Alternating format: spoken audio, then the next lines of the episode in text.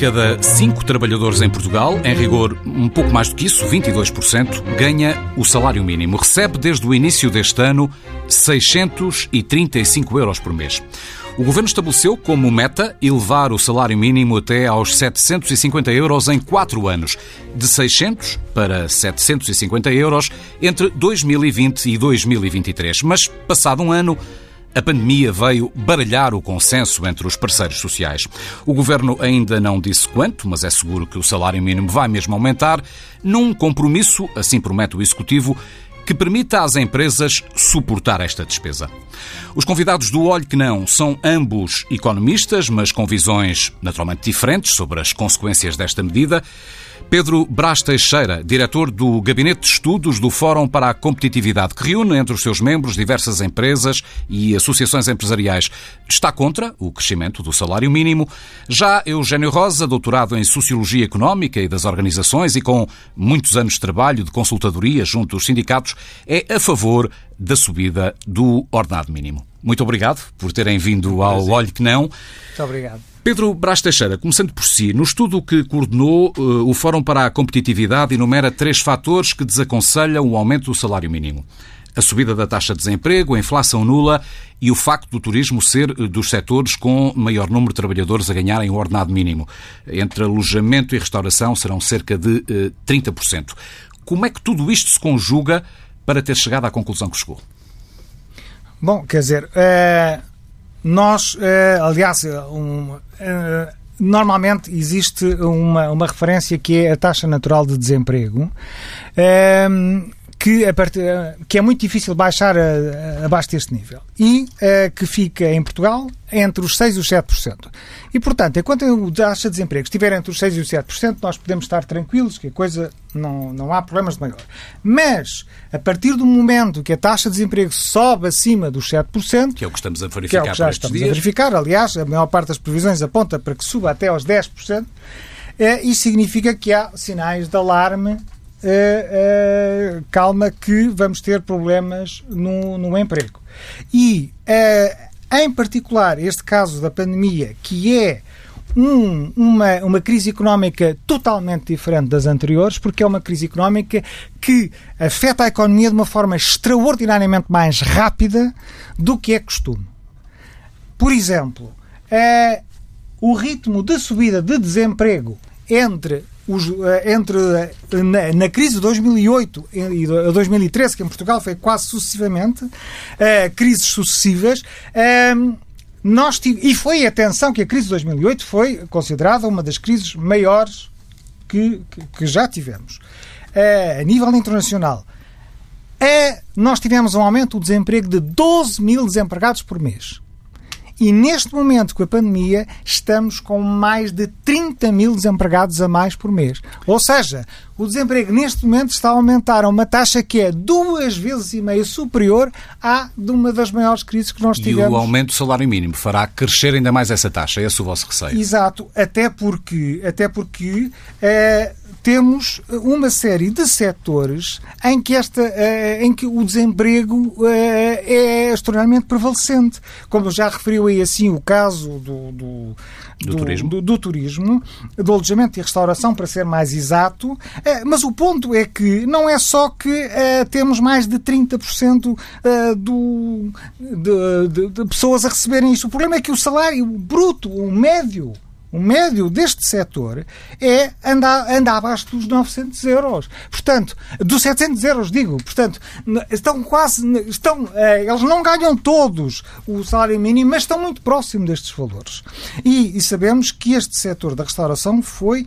Eh, extraordinariamente penalizado, extraordinariamente penalizado pela pandemia. Uh, temos imensas empresas em risco de, de, de, falência, muitas fechadas, muitas em risco de falência. Portanto, é um, este setor em particular é um setor que está extraordinariamente fragilizado. Uh, temos também as atividades administrativas, temos algumas indústrias também com, com um peso muito significativo de, uh, de salários mínimos. E, portanto, nós temos uh, um tecido. E depois é preciso outra coisa para perceber. Quando falamos um salário mínimo, o salário mínimo é pago pelas empresas mais frágeis. Não é pelas empresas maiores, mais ricas. Essas não pagam praticamente, não tem ninguém a ganhar o salário mínimo. É, tem, tem. É, as maiores, as maiores. Aproveitam-se da situação. Pouco, muito pouco, mas, mas é muito, é, é residual, é uma coisa residual. E porque há uma questão que é importante recordar aqui, é que nós temos 45% do emprego em empresas até 9 trabalhadores. Quase metade do emprego está em empresas pequeníssimas. E com menor capacidade de resistência. Com uma, quer dizer, ainda por cima, as empresas é uma coisa que se fala recorrentemente, uh, que é as, as, empresas portuguesas estão descapitalizadas há não sei quantos anos. Ou seja, uh, a margem, a almofada financeira das empresas não existe.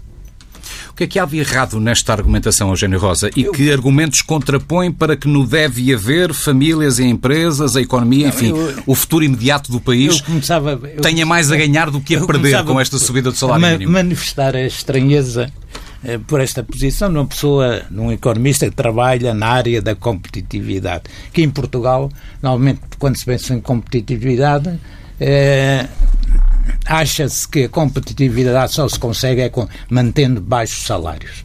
Quer dizer, que é um absurdo. Por exemplo, se nós analisarmos a evolução agora dos últimos sete anos, uma coisa que aconteceu em Portugal foi que o consumo do capital fixo a nível nacional, portanto, a gente, para, para quem nos está a ouvir perceber, eh, isto é um conceito macroeconómico, o consumo de capital eh, fixo, portanto, aquilo que se estragou e degradou em valor foi muito inferior ao, ao novo investimento. Quer dizer, o que determinou que o que a gente chama estoque de capital fixo pelo trabalhador tenha, seja dos mais baixos da, da, da União Europeia e tenha diminuído em 5 eh, anos de 130 mil euros para 110. Quer dizer, está-se, em lugar de se investir para aumentar a produtividade, agora vem-se com esta coisa que o problema é, é são os salários. Um aspecto, deixe-me deixe-me deixe-me enquadrar o problema sim, que eu não sim, cheguei sim, lá. A segunda coisa importante é isto, a gente fala em 635 euros. Mas o que o trabalhador leva para casa não são 635 euros. Tem que ser aos 11% para a Caixa, para a Segurança Social. Ele vem para casa apenas 565 euros. Portanto, o salário, o salário líquido, aquilo que leva para, para casa, é inferior aos, aos 600 euros. O, o, agora, entrando já no, no, no, no coração da questão, não há recuperação da economia em Portugal se não houver consumo. Quer dizer, o aumento do consumo é fundamental e para haver aumento do consumo, a gente olha, por exemplo, se, se a gente eh, eh, eh, analisar o PIB para, para, na ótica da despesa, eh, chega-se à conclusão que cerca de 70% do valor da, eh, pois, da, da Infelizmente é dos níveis mais elevados da União Europeia. Infelizmente, Infelizmente, mas não, temos uma realidade concreta. Temos uma realidade concreta. Se nós quisermos reanimar a, a economia, temos que incentivar o, o consumo. Não, é um aspecto. Um investimento. Eh, e o consumo também. Não, um investimento. Desculpe lá, é desculpe lá, de, deixa-me só ir até o fim. Deixa o Gênio concluir e já ouvimos o Pedro. Deixa concluir. Até para ajudarmos basta, quem está lá em casa. Basta, basta pensar nisto, é que o consumo representa 76% do PIB e o investimento representa 25% do PIB. As empresas não estão a investir e esta, os últimos anos têm, uh, têm provado isso. Investem cada vez menos e agora com, com a crise o que aconteceu é que muitas empresas paralisaram o investimento paralisar. Mas eu tive a analisar a aplicação dos fundos comunitários até 2020. No último, último, na, na última publicação de monitorização, e, e constata-se que apenas metade de, do, dos fundos comunitários, 24 mil milhões de fundos comunitários foram atribuídos a Portugal, só metade estavam utilizados. E, estavam, e uma grande parte não tinha sido, não tinha sido executados pelas empresas, porque as empresas dizem que não têm fundamentalmente a sua parte para completar uh, o, fundo, uh, o, o, o, investimento que é necessário, porque os fundos comunitários não, não financiam a, a 100%. Uma parte tem que ser para as próprias empresas. Isto é a realidade nacional. Se nós é... queremos sair da, queremos sair desta crise, temos que fomentar o consumo. Não, ninguém tem dúvida. A segundo aspecto tenho, importante. Está bem, você está numa perspectiva. Já vai contra-argumentar. Tá, Só para concluir, Eugênio Rosa, para ouvirmos o Dr. Pedro. A segundo aspecto importante, há aqui um problema de combate às desigualdades. Quer dizer, o, o, salário mínimo nacional tem um, tem um papel muito importante no combate às desigualdades. Eu tive ver, eu já, vinha, já estava à espera deste tipo de argumento que as empresas eh, não aguentariam. Fui, ver, fui fazer uma estimativa de, de, de, uma estimativa de do impacto que tem um aumento dos 35%, até fiz 35 euros, eu fiz de 20 e 35 euros a, a nível, a nível de, primeiro do conjunto das empresas e depois em alguns setores que têm mais trabalhadores com salário mínimo nacional. Por exemplo, a nível de, global do país e, e tendo como base tendo como base os trabalhadores por contador, também, porque isto aplica-se apenas nos trabalhadores por contador, e tendo também como base esta percentagem de trabalhadores em, em, eh, eh, com salário mínimo, eh, mínimo nacional, constatei que um aumento de 35%, de 35 euros, determinava um aumento na massa salarial, salário base, porque se eu entrar com os ganhos, apenas de 0,4% apenas 0,7%. 0,7%. Agora. De quê? de quê? O aumento na massa salarial de um. De, tendo em conta, nos, temos 3, 3 milhões e 900 mil trabalhadores por contador em Portugal no segundo trimestre de 2020. Eh, considerando que 22% desses trabalhadores estão, têm o salário mínimo e considerando o salário, a remuneração base mensal dados do Ministério do Trabalho e, Segurança, e da Segurança Social, um aumento de 35 euros neste global, não, é, não estou a, a, falar no ganho médio, no ganho porque é maior e reduzia a percentagem, determinava um aumento na massa salarial de 0,7%. Ou seja, Faça invocar, invocar agora, a fragilidade das empresas parece que agora, é um argumento que não colhe. Não, não, eu agora fui para outra coisa, não, desagreguei, desagreguei, desagreguei. todas as maiores, não, as mais Está bem, mas eu é para os setores onde há maior, há maior número de trabalhadores com, com, com, salário, com mínimo. salário mínimo nacional. Por exemplo, por exemplo, no alojamento e na restauração, e similares, um aumento de 35%, de 35 euros. 35 euros, determinava um aumento na massa salarial base, não estou a entrar os ganhos, porque se entrar com os ganhos, a porcentagem diminui de 1,7%. Ah, isso é impossível, não. É, são minhas contas, quais são as suas? Eu não fiz Ah, não fiz a contas, como é que estás? É que é impossível. É que é, é, é, é isso é, é, uma afirmação que não tem, não tem sustentabilidade. Pois é, 35% ah, é muito mais que 1% ah, do... Não, 35, 35 euros, euros. 35 euros e não 35 p. Ah, então, então, se tiver dados, diga. Eu tenho os dados e apresento. Sim. E esses dados são calculados com base em dados oficiais. Pedro Brás Teixeira, por favor. Sim. Bom, é, o, o Eugênio Rosa falou, na primeira parte, que nós temos um problema de falta de investimento temos tido um problema de falta de investimento. E nós, eu concordo perfeitamente com isso. Nós temos um problema que é falta de condições de atração de investimento, nomeadamente investimento direto estrangeiro. É uma das questões que nós temos, eh, que nós temos referido sucessivamente nós precisamos de atrair investimento direto estrangeiro para conseguirmos aumentar este investimento, para conseguirmos ter mais investimento, dizer, mais capital por trabalhador. Vão, vão salvar. Os setores é que nos vão salvar. E só aí qual pensar é em aumento de salário. Uma coisa, qual é que é a receita? Qual é que é a receita do... nos vão salvar. Não é salvar, não é salvar por nosso bem. É, é, quer dizer, qual é que é, a receita? Qual é, que é a receita dos países do, da Europa de Leste que nos estão a ultrapassar sucessivamente? é atrair investimentos Olha, está à espera sempre do estrangeiro para nos não salvar. Não é estar à espera, não, é estar à espera, é, trabalhar, fazer o trabalho, trabalho de casa. Se a ordem dos fatores é primeiro aumento de investimento, maior saúde financeira para as empresas e só depois não, falar em aumentos é de salários, nomeadamente salário Exatamente. Outro, outro aspecto extremamente importante que aqui foi referido foi a questão do salário, a diferença entre o salário bruto e o salário líquido. Totalmente de acordo. Acho importantíssima essa questão. Importantíssimo. E vou bem, falar. Acho importantíssimo. E vou falar, por exemplo, no caso que até foi referido muito recentemente, vamos considerar o caso de um trabalhador que recebe não o salário mínimo, mas 800 euros. 800 euros ainda é abaixo do salário médio. Portanto, é um salário baixo. É, se nós, se este trabalhador receber um aumento de 100 euros, 47 euros deste aumento, ou seja, 47% deste aumento vai para o Estado. Ou seja, nós temos, nós temos, nós temos níveis elevadíssimos de impostos, mesmo para salários tão baixos como 800 euros.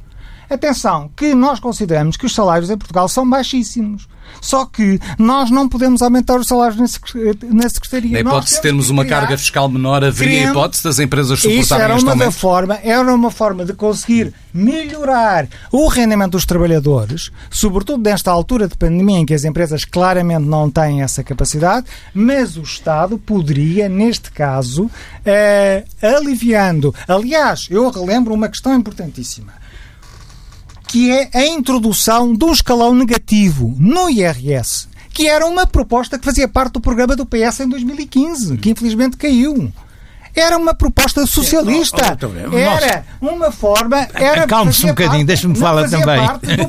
Não, é que fazia parte do programa do, do, do PS. Deixa criar um escalão negativo no, no IRS que era para permitir que, para salários mais baixos, salários próximos do salário mínimo, em vez de, do trabalhador pagar imposto, receber um subsídio. Eu não digo que nós, nós não enfrentemos uma crise. Nós estamos numa crise e não sabemos. E que não é pequena. E que não é pequena. Bom, e uma, uma crise que infelizmente a gente nem sabe bem quando vai acabar. Olha, mais um argumento. Mas primeiro, um não é, doutora, é, doutora, não é mais um argumento. Se quiser, quer resolver os problemas reduzindo os salários dos trabalhadores, reduzindo os rendimentos. Ninguém disse isso. É o que está a acontecer. Não, nós temos neste momento, oh, doutor, neste momento, temos cerca de 700 mil trabalhadores desempregados. Não, não, porque para além dos 400 mil mas, corremos oficial, o risco de ter ainda doutor, mais, doutor, temos mas, ainda mais. Mas não, é, mas não é por esta via que a gente resolve o problema. Não é, esta, não é reduzindo salários como está a defender. Como é que a gente eu incentiva? Estou, eu não estou a Como é que a gente incentiva o consumo? Mas não é eu, essa olha, a estratégia. Oh, doutora, é eu passo é. aí para, para, para, para as ruas e ando para as ruas, já, os cafés, os restaurantes, está tudo aberto, falta é pessoas. Mas é uma coisa, porque é, é que, não, não, mas só uma coisa, viu os dados, viu os dados que saíram ainda há pouco tempo, Sim, vi, um grande aumento da taxa de poupança. É. A taxa de poupança significa que há rendimento só que as pessoas não, não, querem gastar. Não, o problema é que a gente tem, tem que incentivar. Se não há consumo, isto vai ao fundo. Não.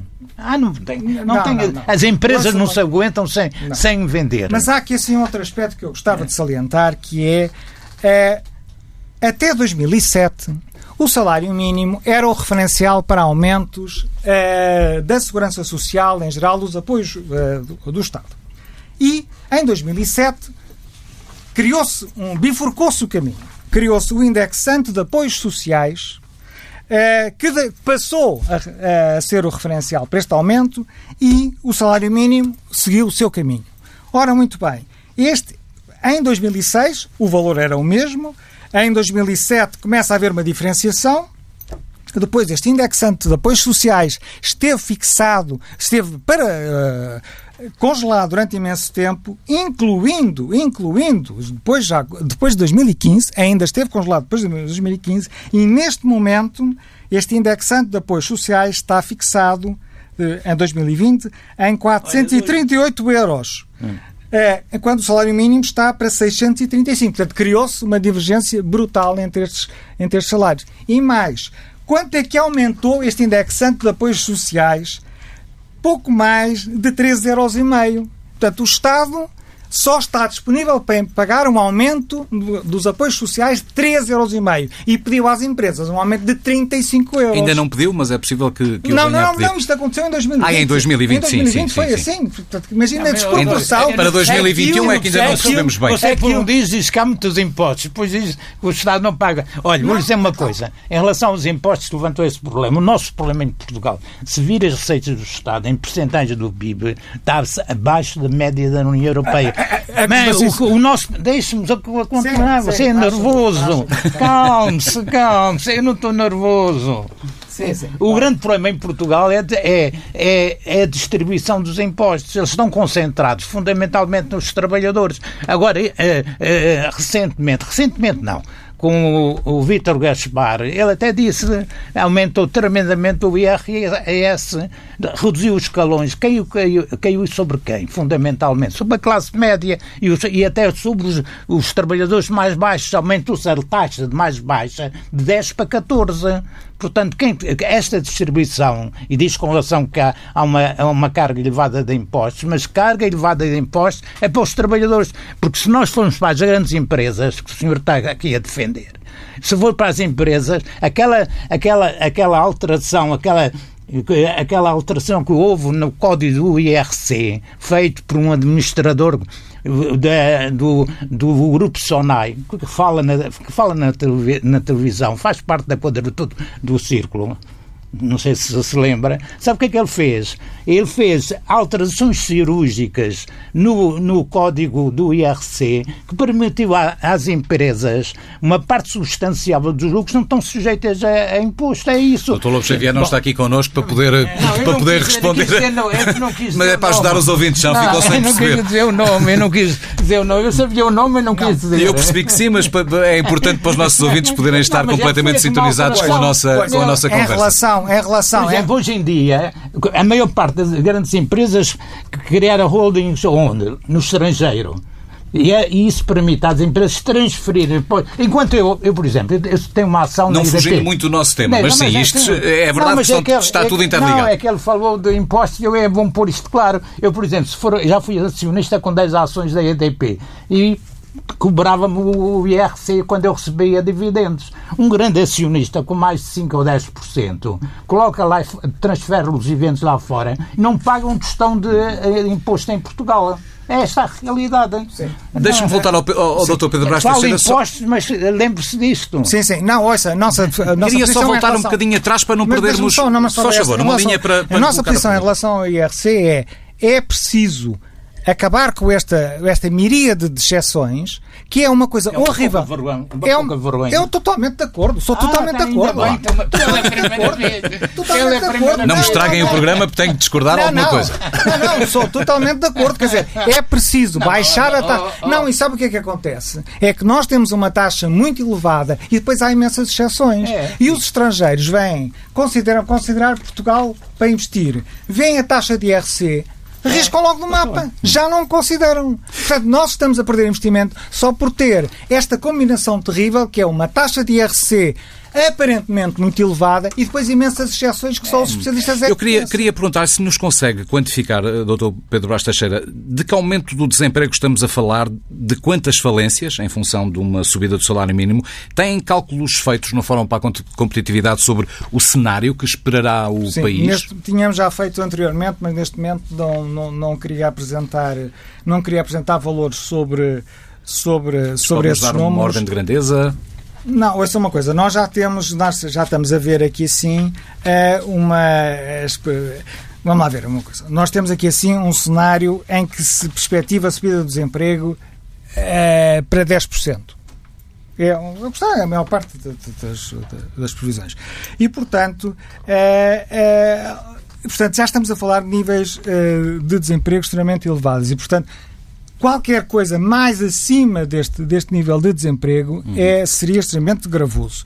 Mas há um outro aspecto que não foi aqui referido que, eu, que tem a ver um bocadinho com uma certa incoerência por parte do Estado, que, eu, que é um outro aspecto que eu gostava de salientar aqui.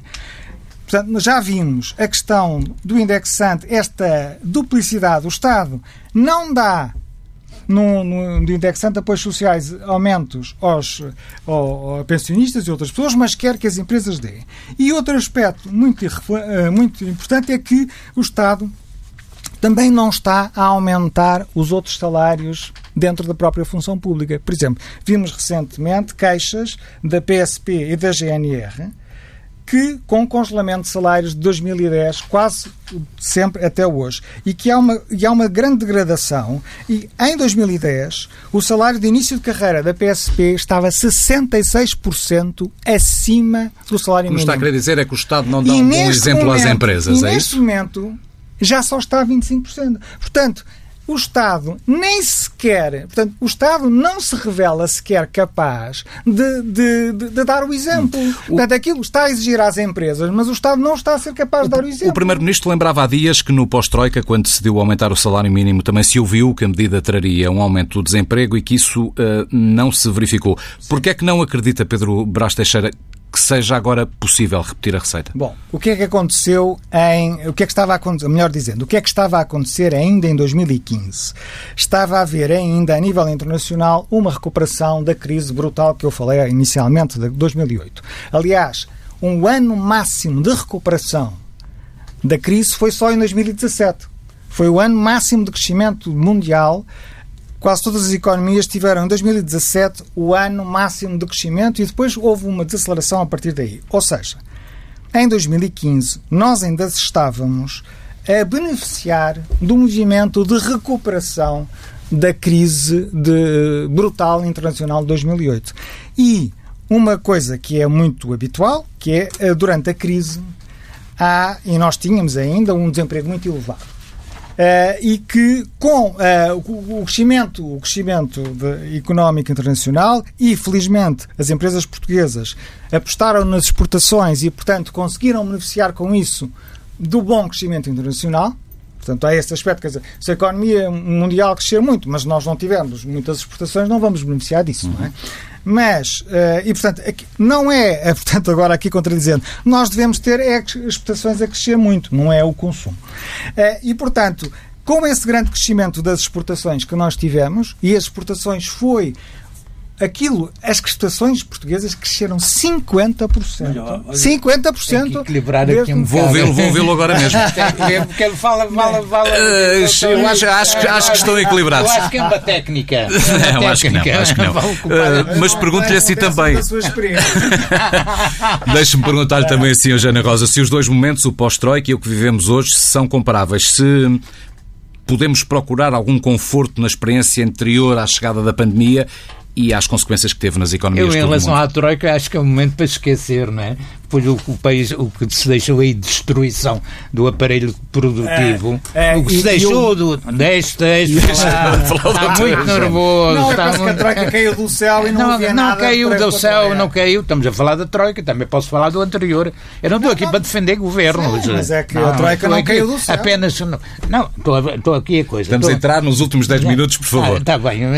São, são situações diferentes. O que eu, o que eu, eu, eu, eu olho para, o, este cenário eh, económico, macroeconómico é que eu noto. Constato, a gente se analisar a evolução destes últimos anos, uma parte, uma, um instrumento importante do, do, do crescimento económico foi com base no, no consumo interno. Não tenhamos dúvidas, basta a gente olhar para esses dados. O investimento foi sempre insuficiente e é o, o que aconteceu nestes sete ou oito anos agora, eh, a gente pega nas estatísticas do, do INE e o investimento novo foi sempre inferior àquele que se destruiu e a nível do Estado também. O Estado também foi dramático. Investiu muito, muito menos do que aquilo que se degradou, que a gente chama o consumo de capital fixo nas empresas, chama-se amortização. Portanto, não é com isto que a gente aumenta a competitividade e não foi com isto que a gente incentivou a, o, o aumento Há exceção em vários setores, não estou a, dizer, estou a falar em termos gerais. Portanto, um instrumento importante é o consumo e nós temos que fomentar o consumo para sair desta, desta crise. E temos também fazer investimento. O que é que a gente olha para os dados? A gente olha para os dados, eh, durante algum tempo pensou-se que o, a, a, solução seria as exportações, não é? E de tal maneira fizeram-se que, que se as, as exportações, tornando o país cada vez mais dependente de determinados setores, por exemplo, o turismo, qualquer crise no turismo e a gente cai por aí, aí abaixo. Se nós olharmos agora para os dados das exportações, das exportações nós concluímos, isto é dados do INE, segundo, segundo trimestre, uma quebra de 40%. E a gente não consegue mudar a realidade dos outros países. A gente pode atuar no instrumento interno. E o instrumento interno é investimento, mas e aumento este, do consumo. E aumento do consumo. Hum. E este, e este o, o, aumento do salário mínimo é extremamente importante. Porque são pessoas que não estão em casa a fazer teletrabalho. A maior parte destes trabalhadores têm um regime presencial. Consomem aquilo que receberem. E contribuem para aumentar o consumo. Deixa-me introduzir aqui uma outra questão, Eugênia Rosa. Tendo em conta que no tecido empresarial, no tecido económico, estamos a falar de realidades distintas, faria sentido pensar-se em aumentos diferenciados do salário mínimo, de setor para setor, consoante a capacidade de cada um deles suportar um maior, menor ou até nenhuma eh, subida do salário mínimo. Isto faz algum sentido? Ou ia criar aqui desequilíbrios insanáveis? Não, ia criar grandes desigualdades também e concorrência muitas vezes desleal entre as empresas. E por outro lado, eu digo uma coisa, já se pensa muitas vezes nisso, mas é de difícil a aplicação. Porque é muito difícil a gente, por cada setor, fazer um estudo para dizer este setor aumenta podia 10 estar, euros. Podia estar, por exemplo, agregado à taxa de desemprego mas, de cada setor. Eh. Mas a gente olhando para o salário mínimo, o salário mínimo é verdade que em Portugal, devido aos salários médios não terem crescido, terem, eh, crescido pouco, o salário mínimo, nós estamos nos a transformar quase num país de salários mínimos os últimos dados, 50% de, de 50, eh, o salário mínimo já representa 50% do ganho médio em Portugal, que é um dos mais elevados da União Europeia. Portanto, o que está-se a notar é os outros salários, as entidades patronais estão a aproveitar o fato de dizer que o salário mínimo está a crescer muito para não aumentar os outros salários. Isto traduz também tem reflexos no consumo. Uhum. Quer dizer, neste momento, uma das formas de a gente mexer, mas mexer pouco, porque isto, o aumento de 35 euros não tem assim um impacto, tem um impacto de 1% da massa salarial, não tem um impacto muito, muito uhum. grande. Mas são pessoas que consomem tudo que recebem, consomem. Não são aqueles que ficam em casa e depois fazem poupança. Deixe-me perceber, junto do, do, do Dr. Pedro Brás Teixeira, se, se lhe parece que haveria a abertura das empresas para aumentos diferenciados do salário mínimo consoante o setor. Parece-lhe que podia ser um caminho ou é porta não, fechada? Não vejo, não vejo, não vejo, não vejo uma solução assim com muito interesse. Quer dizer, há países em que há países que não têm sequer um salário mínimo nacional, têm salários mínimos setoriais mas, ehm, mas eu não, não veria assim muito interesse nesse tipo, eh, nesse tipo de solução, porque eh, é, a economia precisa, eh, os setores não são, a beleza dos setores não é estático e, portanto, nós precisamos de que haja fluxo entre, entre diferentes setores e, portanto, não vejo que isso seja que isso seja uma solução uma solução muito, muito interessante. Muito bem, tu, tudo somado e, e, como. Uh... Deixa-me só dar um dado. Sabe que antes da pandemia já cerca de 11% dos trabalhadores empregados uh, uh, estavam abaixo do limiar da pobreza. Mesmo empregados estão abaixo do limiar. E já há pouco focava a importância do aumento do salário mínimo como contributo Sim, para combate mas, das desigualdades sociais. Mas, mas, mas, quer dizer, mas para isso. E, 11% sabe quanto é? Em 4 milhões são 440 mas, ouça, mas isso, mas isso é melhor, mas, mas, mas isso não é nós vamos lá, a gente desenvolve não é o país, não, não, não, não, não. Mas só uma não. coisa, isso é é a função social que cabe ao Estado e não às empresas. E é muito mais. É porque ainda por cima é, nós temos. doutor, nós você temos, acredita que este país se desenvolve com salários de miséria? É isso que está a defender? Não, não é. Ah. Nós precisamos primeiro de ter. Ah. fomentar o investimento. Para, para, como disse, como disse inicialmente, que nós precisamos de ter mais eh, capital para o trabalhador que, tem, para aumentar. Tem que convencer os, para, seus empresários para, a investirem mais. Não, não, não, não, convencer, convencer, convencer não é com, não é, com, acho, olho, com conversa, é, tem que ser com incentivo incentivos não, com tá, incentivos não está, não está a esperar do Deus é, de, que os, os, os, estrangeiros nos venham salvar. Se tudo, não salvar tudo, nosso país... tudo somado e como pergunta final, um minuto para cada um dos senhores. Um, Estamos aqui a falar sobretudo de política ou de economia, ou dito de outro modo, é também a pressão de viabilizar o, o próximo Orçamento de Estado que leva o Governo a manter este plano de, de crescimento do salário mínimo? É, é possível. É, eu, de qualquer forma, gostava só de deixar uma, uma sugestão. Vá. Uma nota final. Uma, uma, sugestão, que é, pelo menos, aguardar seis meses, em vez de aumentar o salário mínimo em, em janeiro, aguardar seis meses. Porque nós, nós vamos ter aqui, assim, há um efeito muito importante, que é a pandemia no inverno. É uma incerteza brutal. Nós não sabemos, não sabemos como é que vai ser a pandemia no inverno. Vamos, vai ser uma coisa tranquila, daqui a seis meses a coisa já está muito mais esclarecida, está ou não e, está. Portanto, seria prudente e, portanto, travar esse passo. Pelo menos esperar seis meses por uma clarificação da questão da pandemia no inverno e a evolução da conjuntura internacional, eu acho que é o mínimo da prudência. Eu já não posso para terminar. assim, as empresas, para viverem, precisam e para continuarem Agora estou na ótica do economista e tentando responder diretamente, não apenas na ótica da, da, da, da do combate à desigualdade. Uhum. As empresas, para, para, para poderem sobreviver, mesmo neste momento de crise, precisam de vender o consumo, a compra pelos consumidores é fundamental. Nós temos que incentivar isso. É por isso que eu digo que as pessoas estão em teletrabalho devem voltar ao trabalho com segurança. É que é, um, é, que é extremamente importante para animar a economia. As pessoas saem de casa, consomem e, e as empresas têm, têm, têm pessoas a, a quem vendem os seus produtos. Isto é fundamental. A segunda questão que eu levanto é assim: é preciso continuar o, o combate à desigualdade, que, é, que neste momento está a aumentar. E o, o salário mínimo é um instrumento importante nesse combate às desigualdades. Eugênio Rosa, Pedro Brás Teixeira, muito obrigado. Foi um gosto recebê-los no Olho que Não sobre o aumento do salário mínimo, sobre se a pandemia e a crise económica que gerou é motivo para interromper a subida do ordenado mínimo nacional.